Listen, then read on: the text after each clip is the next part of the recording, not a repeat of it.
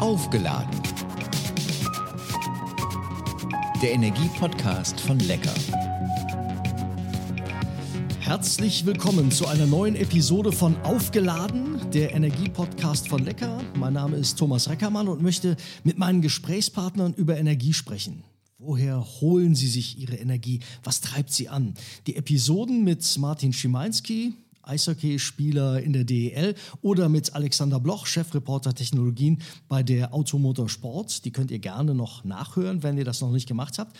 Mein heutiger Gesprächspartner engagiert sich seit 1995 in besonderer Art und Weise für Kinder und Jugendliche aus sozial benachteiligten Verhältnissen. Pastor Bernd Siegelko ist Gründer des christlichen Kinder- und Jugendwerks Die Arche, wo wir uns auch in diesem Podcast befinden. Und damit schönen guten Tag, Herr Siegelko. Guten Tag. Wie geht es Ihnen persönlich in diesen weiterhin nicht normalen Zeiten? Seit 20 Monaten kämpfen wir in Deutschland gegen Corona. Also gesundheitlich geht es mir gut, aber wenn ich so an die Arbeitsbelastung denke oder an die Menschen, mit denen ich zu tun habe, dann geht es mir eher schlecht. Unsere Arbeit hat sich verdreifacht, weil wir natürlich jetzt äh, nicht mehr alle Kinder in den Archen haben oder auch während den Lockdowns waren die Kinder zu Hause. Aber wir waren ja auch jeden Tag bei ihnen gewesen. Das heißt, unsere Arbeitszeit ist teilweise nicht mehr acht, sondern eher 14 Stunden geworden. Wie geht's den Kindern und Jugendlichen? Denn sie haben äh, die Arche hier, haben bundesweit, wenn ich es richtig weiß, 27 Standorte, mehr als 4500 Kinder erreichen sie mit ihren kostenfreien Angeboten. Sie haben also einen dementsprechenden Einblick in das, wie es den Kindern geht. Ja, wir haben einen Einblick, der allerdings einen Ausblick nicht richtig zulässt, mhm. weil wir sehen Situationen, die sind erschreckend am 16. März 2020, als der Lockdown kam, habe ich gesagt, wir werden sehen, wie häusliche Gewalt steigt, wenn wir nicht etwas tun in Deutschland, politisch gesehen. Und wir haben diesen Einblick und wir haben es gesehen. Äh, wir sind oft als Mitarbeiter auch rausgefahren in Familien, weil es wirklich eskaliert ist. Das ist nur die Spitze des Eisbergs, weil wir sind ja letztendlich da. Wir sind 24 Stunden erreichbar, auch wenn man kein Geld auf dem Handy hat. Wir sind auch moralisch zur Unterstützung an den Türen gewesen. Aber wir haben eben leider auch erlebt, dass Kinder 30 Kilo zugenommen haben, weil sie nicht bewegen konnten, weil sie zu Hause eingesperrt waren. Wir haben gemerkt, dass Menschen überlastet sind, mit sechs Personen in einer 70 Quadratmeter Wohnung zu Hause und nicht raus zu können. Und wir haben eben auch viele ängstliche Menschen erlebt, gerade Flüchtlinge, die am Anfang der ersten Welle gar nicht wussten, warum es so viele Polizei auf der Straße und so wenig Menschen. Und wir haben dann angefangen, in ihre Landessprachen zu übersetzen, was die Bundesregierung gemacht hat. Ähm, aber wir haben oder wir sehen immer noch die Nachwirkungen von diesen vielen Lockdowns, die erschreckend für die Kinder sind, auf die Psyche gehen, aber auch darauf gehen, dass sie eben nicht mehr mitkommen. Viele Kinder waren in der Schule 2020 besser als heute.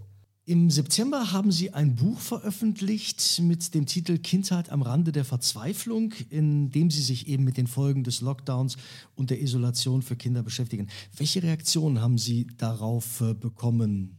Also als ich dieses Buch geschrieben habe, habe ich mich manchmal selber erwischt und habe gedacht, okay, jetzt bist du ziemlich hart mit deinen Aussagen, aber die Realität ist nun mal hart und das, was du jeden Tag in deiner Arbeit erlebst, ist heftig. Kann das jeder verkraften und wird die Politik irgendwann kommen und wird dir dein eigenes Buch um die Ohren hauen? Ich habe weder eine negative noch eine positive Kritik von der Politik bekommen. Menschen, die dieses Buch gelesen haben, waren erschreckt, haben aber gesagt, ich habe vieles in meiner Nachbarschaft selber gesehen und da habe ich viel Bestätigung bekommen. Aber politisch gesehen oder die Menschen, die ich eigentlich auch mit diesem Buch erreichen wollte, habe ich entweder nicht erreicht oder sie haben geschwiegen wie das Schweigen der Lämmer. Es gibt fast drei Millionen Kinder in Deutschland, die das unterhalb... Das ist nur die offizielle Zahl. Ja, okay. Der Kinderschutzbund sagt, es sind 4,6 Millionen Kinder. Mhm weil man rechnet die Aufstocker vielleicht auch nicht unbedingt dazu. Man zählt auch nur häufig die Kinder bis 15 Jahren, obwohl die Kinder, die abhängig sind von ihren Eltern und zu Hause wohnen, sind ja meistens bis 18 Jahren. Und dadurch ist diese Ziffer viel höher ich muss den Satz zu Ende führen, unterhalb der Armutsgrenze, weil ich, Sie wussten schon, worauf ich sozusagen äh, hinaus will. Viele kommen aus schwierigen Verhältnissen. Was brauchen diese Kinder? Oder ist das pauschal so gar nicht zu sagen? Also erstmal würde ich sagen, was sind schwierige Verhältnisse? Äh, ein Junge in der Arche wurde mal von einem Reporter gefragt und der Reporter gesagt, ihr seid doch arm. Ähm, und da hat der Junge geguckt, sagt, gesagt, nee, wir sind nicht arm, wir haben nur kein Geld. Und eigentlich hat es auf den Punkt gebracht, weil Armut ist nicht ein Zeichen von Geld. Armut ist ein Zeichen davon, wenn etwas fehlt. Und vor allem gibt es heute viele Kinder, die emotional verarmen. Das heißt, die haben auch manchmal 50 Euro in der Tasche und ist trotzdem niemand für sie da. Und wir haben auch Kinder, die haben eben dieses Zusammenspiel zwischen Armut und emotionaler Armut. Und die emotionale Armut in unserer Gesellschaft ist viel höher als die finanzielle Armut. Das heißt, Kinder fühlen sich alleine, Kinder fühlen sich nicht gestärkt. Es ist kaum jemand da, der ihre Potenziale erkennt und sie fördert. Viele unserer Kinder haben gar kein Selbstwertgefühl mehr. Ähm, sie werden nicht mehr entsprechend gefördert. Das Bildungssystem lässt vieles gar nicht zu weil sich das Bildungssystem nicht am Kind orientiert, sondern das Kind muss sich am Bildungssystem orientieren. Das merken die Kinder auch sehr früh und das macht was mit den Kindern. Und natürlich ist die Bildung unserer Kinder abhängig vom Einkommen der Eltern. Das heißt, auch unsere Kinder wissen schon in der fünften, sechsten Klasse, was mal aus ihnen wird. Und deswegen ist diese Perspektivlosigkeit, mit der wir bei unseren Kindern zu tun haben, viel, viel größer als die Armut in den Familien, wo es äh, manchmal kaum absehbar ist, wie kann ich mein Kind gesund ernähren oder wie reichen die 3,50 Euro, die pro Tag zur Ernährung meines Kindes zur Verfügung habe, das den ganzen Tag nur Hunger hat. Also Perspektiven bieten ist, glaube ich, ein ganz, ganz wichtiges Stichwort. Lecker Energie unterstützt die Arche zuletzt mit einer Spendenaktion zugunsten der virtuellen Arche. Sie haben die auch eben schon mal angesprochen. Also digital dafür sorgen, dass keiner den Anschluss verliert. Äh, wie läuft das Projekt? Der Gründer der Halsarmee hat mal gesagt, ähm, wenn die Menschen nicht in die Kirche kommen, muss die Kirche zu den Menschen gehen. Und meine Motivation vor 26 Jahren, als ich die Arche gegründet habe, war immer, ich muss da sein, wo die Kinder sind. Und als der Lockdown kam, bin ich fast verzweifelt, weil ich gesagt habe, wir haben hier ein Paradies für Kinder geschaffen, in das kein Kind gehen kann. Und wir haben dann innerhalb von vier Stunden eine virtuelle Arche gegründet. Also bevor die, der Lockdown kam. Und wir wollten auf der einen Seite mit dem Homeschooling sehr nah sein. Dann haben wir gemerkt, die Kinder haben gar keine digitalen Endgeräte, haben dann erstmal allein in Berlin 150 Smartphones besorgt, damit wir die Kinder erreichen können und sie eben auch am Homeschooling teilnehmen können. Wir haben dann ein virtuelles Nachhilfesystem geschaffen, um auch in Zukunft, das ist noch das, was wir, wo wir gerade dran sind, äh, Kinder zu erreichen, die keine Chance haben, in ihrer Nachbarschaft eine Arche zu haben, aber trotzdem gefördert werden sollen. Wir haben dann ein ähm, Livestream sozusagen gemacht, wo wir auch äh, Programme in die Familien bringen. Gerade während den Lockdown hatten wir Angst gehabt, dass häusliche Gewalt überhand nimmt und haben dann Wettkämpfe mit den Kindern und Familien gemacht, wo die Familien ähm, Punkte sammeln konnten die ganze Woche über und am Freitag hat die Familie, die die meisten Punkte hat, dann einen Pizza-Service äh, gewonnen, den wir dann bezahlt haben. Es war ein sehr hoher Anreiz dabei. Und wir versuchen auch sportliche Aktivitäten anzubieten, indem wir so Mitmachvideos machen. Wir haben jetzt gerade mit Daniel Aminati eine zehn Reihen äh, Aktion gemacht, wo Videos zu den Kindern nach Hause geschickt worden sind und sie durften dann ihre Videos schicken, was sie gemacht haben. Dafür gab es dann auch wieder Preise. Und wir versuchen über diese virtuelle Arche äh, den Kindern Perspektiven nach Hause zu bringen, wenn sie nicht in die Arche kommen können. Ganz viele Aktivitäten und das war nur das Virtuelle. Das heißt, ein Großteil oder der größte Teil überhaupt zieht sich ja aus Spenden. Ähm, wie ist die Spendenbereitschaft in Corona-Zeiten? Ist ja auch nochmal was Besonderes. Ja, wir haben tatsächlich vor dem ersten Lockdown gemerkt, wie die Spenden zurückgehen, weil die Menschen gedacht haben, okay, wenn die Einrichtungen nicht offen haben, müssen wir ihnen auch nichts geben. Wir haben aber nicht zugemacht. Natürlich für die Kinder, es durfte keiner mehr rein, aber wir sind dann zu ihnen nach Hause gegangen und glücklicherweise sind wir dann sozusagen entdeckt worden von der Abendschau, hat gesagt, ihr seid ja immer noch da. Und dann war ich in der Abendschau und dann haben wir eine sehr hohe Bereitschaft der Bevölkerung gesehen, die uns mit Lebensmitteln und Spenden unterstützt hat. Und dadurch haben wir natürlich überlebt.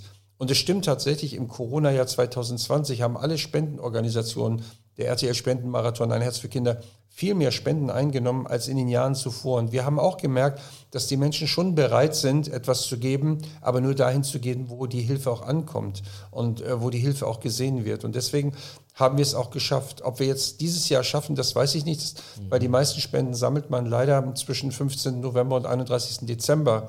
Und wenn dann in der Welt eine Naturkatastrophe passiert, wie jetzt im Sommer in Nordrhein-Westfalen, dann merkt man einen unglaublichen Spendeneinbruch. Und das können wir uns überhaupt nicht erlauben, weil wir leben ja nur von Spenden. Aber im Moment, wenn es so weitergeht, dann werden wir dieses Jahr schaffen. Aber das braucht noch viel Arbeit.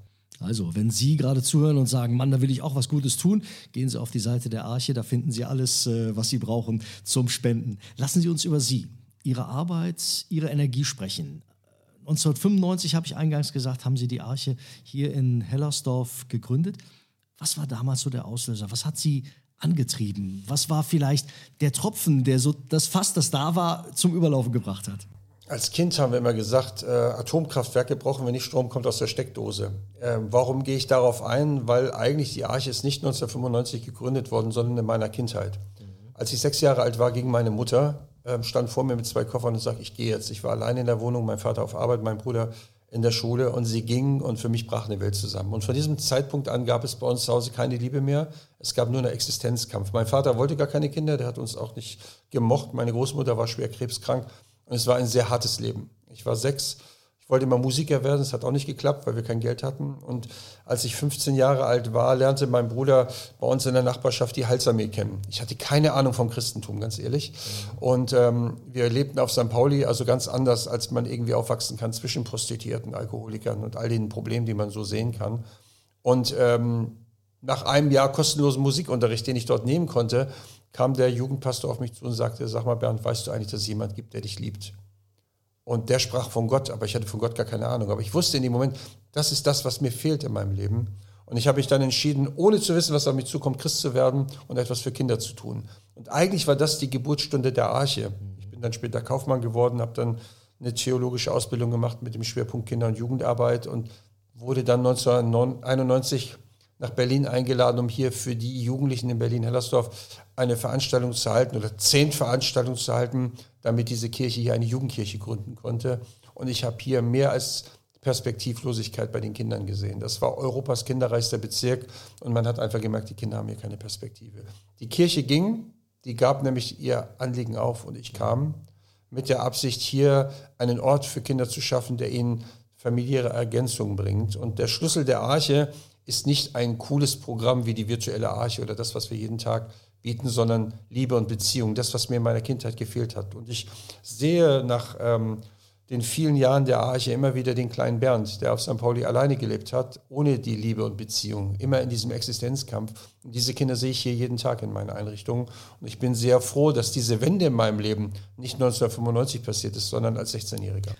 Nun haben Sie angefangen mit der Arche und ich vermute mal, Ihnen ist nicht sofort und augenblicklich der rote Teppich ausgerollt worden. Natürlich wollte mich hier niemand. Erstmal ist das hier der pure mhm. Atheismus gewesen. Ich bin als Christ hierher gekommen. Ähm, dann bin ich natürlich auch Wege gegangen, die keine andere gegangen ist. Ich habe die Kinder auf den Spielplätzen gesehen, keine Erwachsenen dazu und habe gedacht, ich provoziere mal, nehme einen Ball und gehe auf den Spielplatz und irgendein Erwachsener wird mich schon anquatschen. Das ist nie passiert. Im Gegenteil, ich bin ja immer mittwochs auf die Spielplätze gegangen und oft klingelten fremde Kinder an meiner Wohnungstür. Ich wohnte dann mittlerweile im Plattenbau und haben gesagt, du bist Bernd, ja. Wir haben gehört, du gehst mittwochs auf die Spielplätze, wir wollen dich abholen.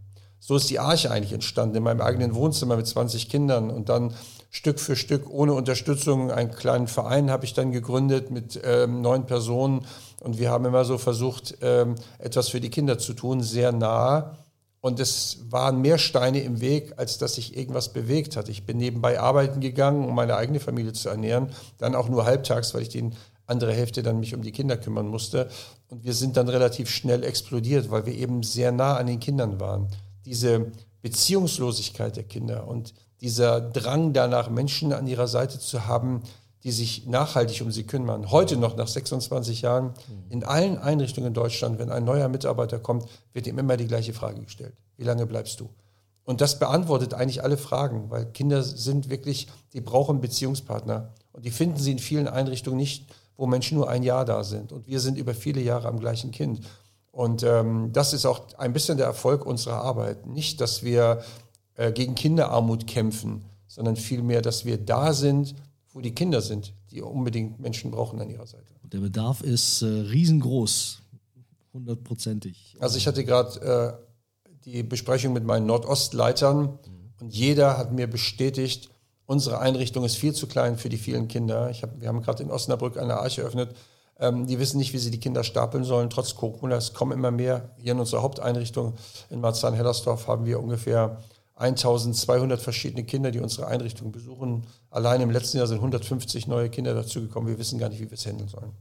Wie viel Kraft und Energie hat es gekostet, diesen Weg zu gehen, den Sie gegangen sind, alleine für die Arche in den letzten 26, bald 27 Jahren? Also ich sage mal, neben ähm, den Kindern, die mir immer Spaß gemacht haben, sage ich mal. Ne? Äh, wir haben natürlich, ich habe sechs Kinder in den letzten 26 Jahren beerdigt, das war grauenvoll. Wir haben viele positive Geschichten geschrieben mit Kindern. Hier alleine in unserer Haupteinrichtung arbeiten ehemalige Kinder heute als Erzieherinnen, wo man sagen muss, die hätten nie eine Chance bekommen. Das macht einen natürlich unglaublich stolz, aber dieser Weg war extrem heftig.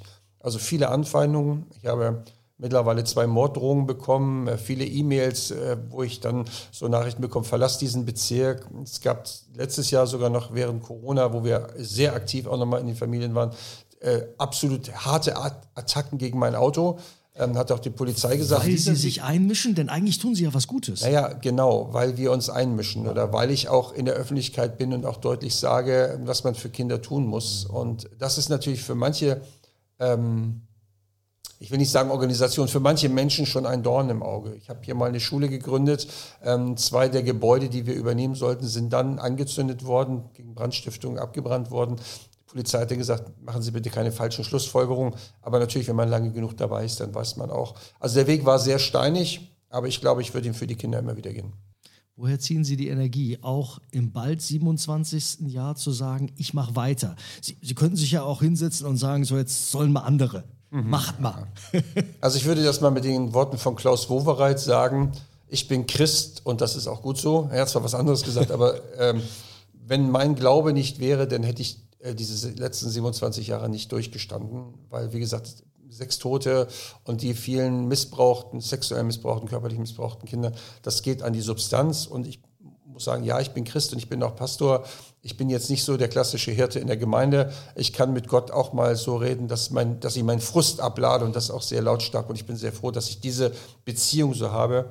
Und auf der anderen Seite habe ich natürlich die Kinder, ähm, die so unglaublich dankbar sind, die, obwohl sie nichts haben, am Ende des Tages einen in den Arm nehmen und sagen, Bernd, danke, ich habe dich lieb oder danke, dass du mich überhaupt eingeladen hast. Oder während Corona eine sehr tolle Szene, rief mich ein Junge an und sagte, der Lockdown ist vorbei, ich weiß, wir dürfen nicht in die Arche kommen, aber ich würde euch gerne etwas vorbeibringen, weil wir haben Flaschenpfand gesammelt.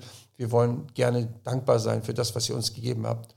Und er brachte 132 Euro vorbei. Und ich habe gesagt, wo habt ihr die Flaschen alle her? Die habt ihr doch nicht im Keller gesammelt. Sagt er, nein, wir haben eine Woche auf der Straße gesammelt und wir sind so dankbar, was ihr für uns getan habt. Und das ist unglaublich. Und das gibt natürlich auch viel Kraft und Motivation. Das ist Gänsehaut pur muss man ganz ehrlich sagen. Wie laden Sie sich selber auf, wenn auch Ihr Akku irgendwann mal leer ist? Naja, auf der einen Seite bin ich natürlich Christ, das hatte ich schon gesagt, und natürlich äh, bete ich auch nicht wie in der Kirche, ich falte meine Hände und äh, beschließe dann mein Gebet mit Amen, sondern für mich ist es schon auch eine Kommunikation. Das ist das eine. Und das andere natürlich, ähm, ich habe einen Hund, ähm, und wir arbeiten auch mittlerweile mit Hunden in der Arche, mit Therapiehunden und wir haben mittlerweile ein eigenes Hundezentrum, wo wir Mitarbeiter ausbilden, dass sie am Kind mit dem Hund arbeiten. Wir bringen Hunde in Familien, die belastet sind. Ähm, das gibt mir Kraft. Äh, meine Partnerschaft gibt mir Kraft. Die Kinder geben mir Kraft. Und ich weiß, es funktioniert nur, wenn jemand ähm, vorangeht und wenn jemand motiviert ist. Und ich glaube, ich bin nicht ein Mensch, der den Kopf schnell in den Sand steckt, sondern der eher lösungsorientiert als problemorientiert arbeitet. Und deswegen funktioniert es auch nach so vielen Jahren noch. Sie sind selbst, Sie haben das vorhin auch mal gesagt, äh, Vater, sechs Kinder. Also Sie wissen, wie viel Aufmerksamkeit Kinder brauchen, möchten, nötig haben. Und es war, denke ich, sicherlich nicht immer leicht den eigenen Kindern sagen zu müssen, ich kann mich gerade nicht um dich kümmern, weil ich mich um andere Kinder kümmern muss. Wie schmal ist dieser Grad? Wie schwierig ist das? Also für die Kinder ist es sicher oft nicht einfach gewesen, gar keine Frage. Und ähm, ich bin sehr erstaunt. Ich wollte nie, dass meine Kinder in der Arche arbeiten. Ich habe immer gedacht, oh, meine Kinder muss ich davor verschonen, weil ich lebte ja im Brennpunkt mit meinen Kindern. Ja? Wir wohnten hier in diesem Gebäude, mitten im Kiez, mitten zwischen all den Problemen, die wir jeden Tag hatten. Und heute arbeiten vier meiner Kinder in der Arche. Und ich denke mal, wow, äh, irgendwas habe ich falsch gemacht oder irgendwas habe ich richtig gemacht. Ich weiß nicht, gut, ich, ich, bin nicht mehr mit meiner Frau äh, verheiratet, ähm, bin mittlerweile in einer anderen Partnerschaft, aber trotzdem ist das Verhältnis mit allen gut. Meine Tochter, ich war mal bei ihr auf der sozialpädagogischen Schule, als sie in Ausbildung war. Ähm, da fragten mich dann die Studenten, wie sind denn ihre Kinder damit umgegangen, dass andere Kinder zu ihrem Papa gesagt haben. So, warum fragt ihr mich, da sitzt meine Tochter. und dann ging meine Tochter nach vorne und sagte etwas, was bei allen Kindern gleich war. Sie sagte, ja, als ich Teenager war, habe ich eine Woche lang jedem in der Arche gesagt, das ist nicht dein Papa, das ist mein Papa. Das wusste ich, aber es war so eine Woche. Aber dann sagte sie etwas, das hat mich sehr bewegt. Sie hat gesagt, und heute will ich Erzieherin werden, weil ich möchte das Gleiche für Kinder sein, was mein Vater für Kinder ist. Und da dachte ich, wow, ähm, sie hat schon etwas ähm, angenommen. Aber auf der anderen Seite waren meine Kinder immer so, sie haben immer die schwierigen Klassenkameraden bei mir abgegeben und haben gesagt, um den musst du dich mal kümmern. Der hat große Probleme und du machst das schon. Und ähm, deswegen war das für mich nicht so schwierig, immer diese Phasen durchzustehen. Das ist nicht dein Papa, das ist mein Papa, weil am Ende des Tages wussten sie, natürlich bin ich ihr Papa, aber ihre Freunde brauchen Hilfe und da brauchten sie Menschen wie Menschen der Arche oder wie mich dafür. Sie sind die Arche ja nicht alleine. Wie viele Menschen arbeiten für äh, das Unternehmen, die Arche? Also wir haben ungefähr 300 Angestellte und 300 Ehrenamtliche und ich hoffe, dass, es nicht, dass sie sich nicht nur als Arbeiter sehen, sondern dass sie sich als große Familie sehen, so wie wir uns mit den Menschen auch sehen. Wir haben ein sehr gutes Verhältnis miteinander und wenn es dem Mitarbeiter nicht gut geht, geht es dem Kind nicht gut. Also muss man sehr stark dafür sorgen, ähm, dass es dem Mitarbeiter gut geht. Ich glaube, wir haben eine gute Unternehmenskultur. Deswegen spreche ich nicht gern von Mitarbeiter, mhm. sondern eher von Freunden und Beziehungspartnern. Bei mir gibt es auch das Wort Betreuung zum Beispiel gar nicht oder Fälle, sondern es geht immer um Menschen. Es geht immer um das Leben zu teilen. Und wenn ich das Leben teile mit den Kindern und mit den Familien, muss ich auch das Leben teilen mit meinen Mitarbeitern. Mhm. Und deswegen sind sie nicht nur Mitarbeitende, sondern sie sind eben auch ein Teil dieses großen Werks, das große Werk der Familie. Wo wäre Deutschland ohne das Ehrenamt? Ähm, Deutschland könnte nicht bestehen ohne das Ehrenamt. Wenn wir alleine 2015 uns die Flüchtlingskrise, sage ich mal, anschauen, eine Million Menschen, die nach Deutschland kommen, hätte es keine Ehrenamtlichen gegeben, wäre dieses Land kaputt gegangen. Und so war das im Laufe der letzten Jahrzehnte immer. Wenn es nicht Menschen geben würde, die sich ehrenamtlich in andere engagieren, dann würde unser System zerbrechen. Und leider ist es mittlerweile so, dass auch Politik sich sehr stark aufs Ehrenamt verlässt. Sonst wird es nicht funktionieren. Und das war während der Flüchtlingskatastrophe so. Das war sozusagen die Spitze, die nochmal gezeigt hat, jetzt kommt eine Riesenwelle, die müssen wir lösen. Und die haben in der Regel nicht die politischen ähm, Organisation gelöst, sondern das hat das Ehrenamt gelöst. Und da ein großes Dankeschön an alle Ehrenamtliche, die sich wirklich in allen Bereichen eingesetzt haben. Und das ist in der Altenpflege, im, im Kinderbereich oder sonst irgendwo. Es ist überall da, wo Menschen sich engagieren. Da funktioniert es auch, weil sie eine hohe Motivation haben. Und das hält unser Land am Leben. Und ich bin erschrocken und erstaunt zugleich. Corona hat unsere Gesellschaft in zwei Bereiche gespalten. Einmal in Menschen, die solidarischer geworden sind und in Menschen, die egoistischer geworden sind. Aber die, die solidarischer geworden sind, die setzen sich jetzt noch viel mehr ein und kümmern sich noch viel mehr um ihre Mitmenschen. Und als Christ wünsche ich mir das besonders, ne, dass wir lernen, unser Nächsten höher acht zu achten als uns selber. Und wenn wir das alle tun, dann kommt auch wieder was zurück. Sie haben viele Auszeichnungen für Ihr Engagement bekommen, unter anderem das Bundesverdienstkreuz. Sind Sie stolz auf das geleistet? Also das Bundesverdienstkreuz wollte ich eigentlich ablehnen weil ich ähm, seit 26 Jahren eigentlich keine staatliche Unterstützung bekomme für die Arche. Und ich dachte, will man mich eigentlich mit diesen Orden immer nur ruhig stellen? Ich habe einige Auszeichnungen, gar keine Frage. Und ich glaube, das, was wir hier geleistet haben, ist auch auszeichnungswürdig. Nicht, dass ich mich jetzt lobe, sondern ich glaube, wir haben ein hohes Engagement für Kinder gebracht. Ich habe diese Auszeichnung auch nur für die Kinder angenommen, weil ich gesagt habe, ich habe das nicht für mich gemacht, sondern für die Kinder. Und wenn die Kinder im Fokus stehen, geht es nicht um die Arche, sondern um das Kind. Ob mich das stolz macht, ich glaube, mein größter Wunsch ist eigentlich, die Arche zu schließen und den Kampf gegen Kinderarmut gewonnen zu haben. Das ist Utopie. Ähm, die Auszeichnungen liegen bei mir im Schrank und verstauben und manchmal staube ich sie ab, aber die Arbeit verstaubt nicht, sondern ganz im Gegenteil. Da müssen wir mitgehen und am Puls der Zeit bleiben. Und da kann man mir noch so viele Auszeichnungen geben. In letzter Instanz, wenn das Kind am Ende des Tages lächelt, ist es die schönste Auszeichnung, die ich jemals bekommen kann. Sie haben einen utopischen Wunsch gerade eben schon ausgesprochen, aber wir gehen auf Weihnachten zu.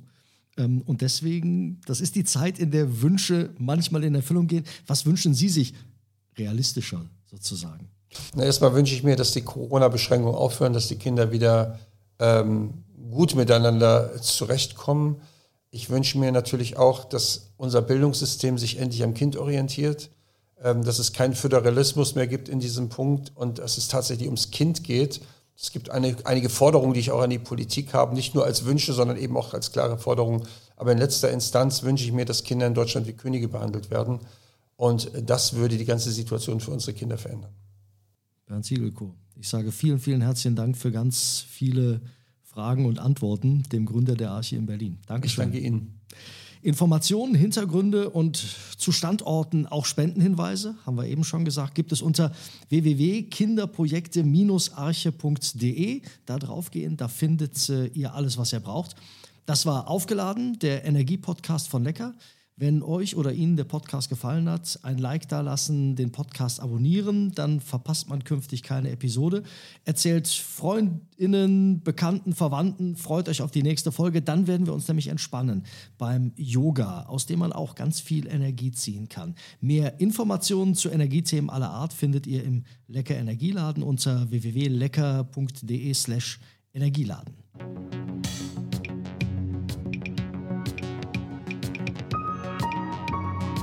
Aufgeladen. Der Energie-Podcast von Lecker.